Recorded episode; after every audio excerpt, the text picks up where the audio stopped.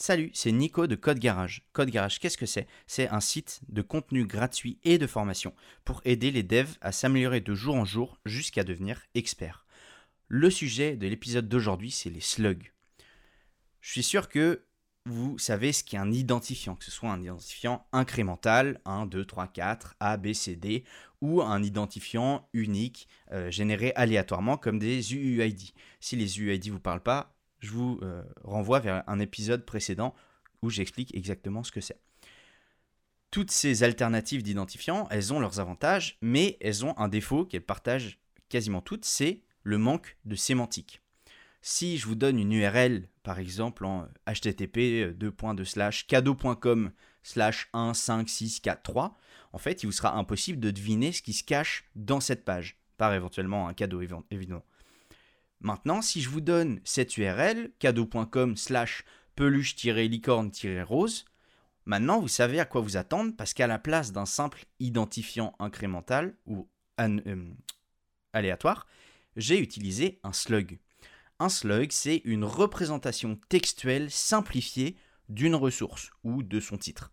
Et surtout, dont le format lui permet d'être passé en paramètre d'une URL, tout comme un identifiant. Alors le format, il n'est pas normalisé, mais il respecte au minimum euh, trois règles. C'est uniquement des caractères minuscules, aucun espace ni aucun euh, caractère spécial à part tiret ou underscore, et pas de caractère accentué.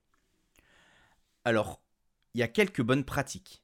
C'est que passer un slug à la place d'un identifiant dans vos sites web, ça va avoir deux effets positifs ça va améliorer le référencement naturel de la page, parce que les, robots, ils indexent aussi le contenu de l'URL, et ça va donner confiance aux utilisateurs pour qu'ils cliquent plus facilement sur vos liens. Mais pour ça, il faut suivre donc quelques bons conseils, comme ben, en fait les mêmes mots-clés de la ressource doivent absolument apparaître dans le slug et dans le titre, ou en tout cas dans l'information principale qui est derrière. Le slug doit rester lisible et ne pas contenir trop de mots euh, d'une ou deux lettres, par exemple les deux, la, un, etc. Ce qu'on appelle des fois des stop words. Et eh ben, on va essayer de les enlever pour raccourcir ce slug. Comme je le disais, il doit refléter réellement le contenu de la ressource et pas tromper l'utilisateur parce que sinon ça fait l'effet inverse. Mais aussi, il doit être unique. Alors attention, faut utiliser les slugs avec euh, discernement, si on peut dire, parce qu'ils seront par exemple très utiles pour des articles de blog, des catégories ou euh, des produits e-commerce. Par contre, ils ne seront pas pertinents pour des ressources qui peuvent avoir le même nom, pour des personnes par exemple, parce qu'il existe trop d'homonymes.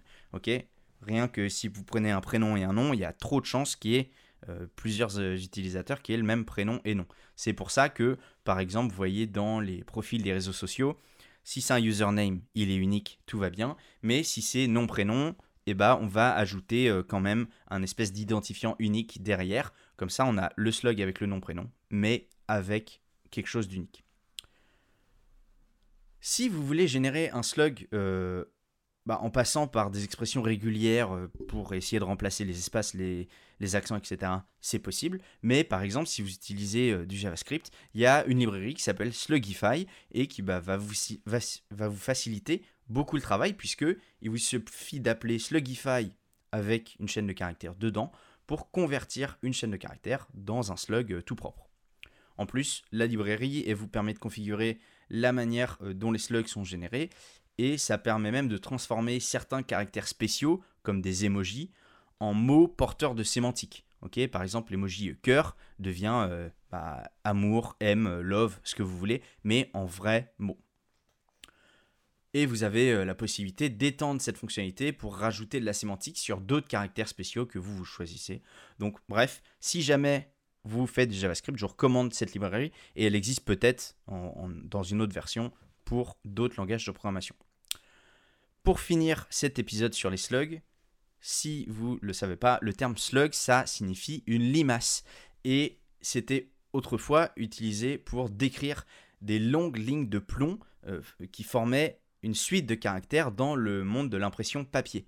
C'est pour ça qu'aujourd'hui, bah, le, le mot il a traversé les époques en étant utilisé par les journalistes pour identifier un article qui passait de main en main du euh, pigiste jusqu'au rédacteur en chef et qu'il est aujourd'hui utilisé euh, beaucoup dans le web, notamment sur les blogs et sur les sites de e-commerce.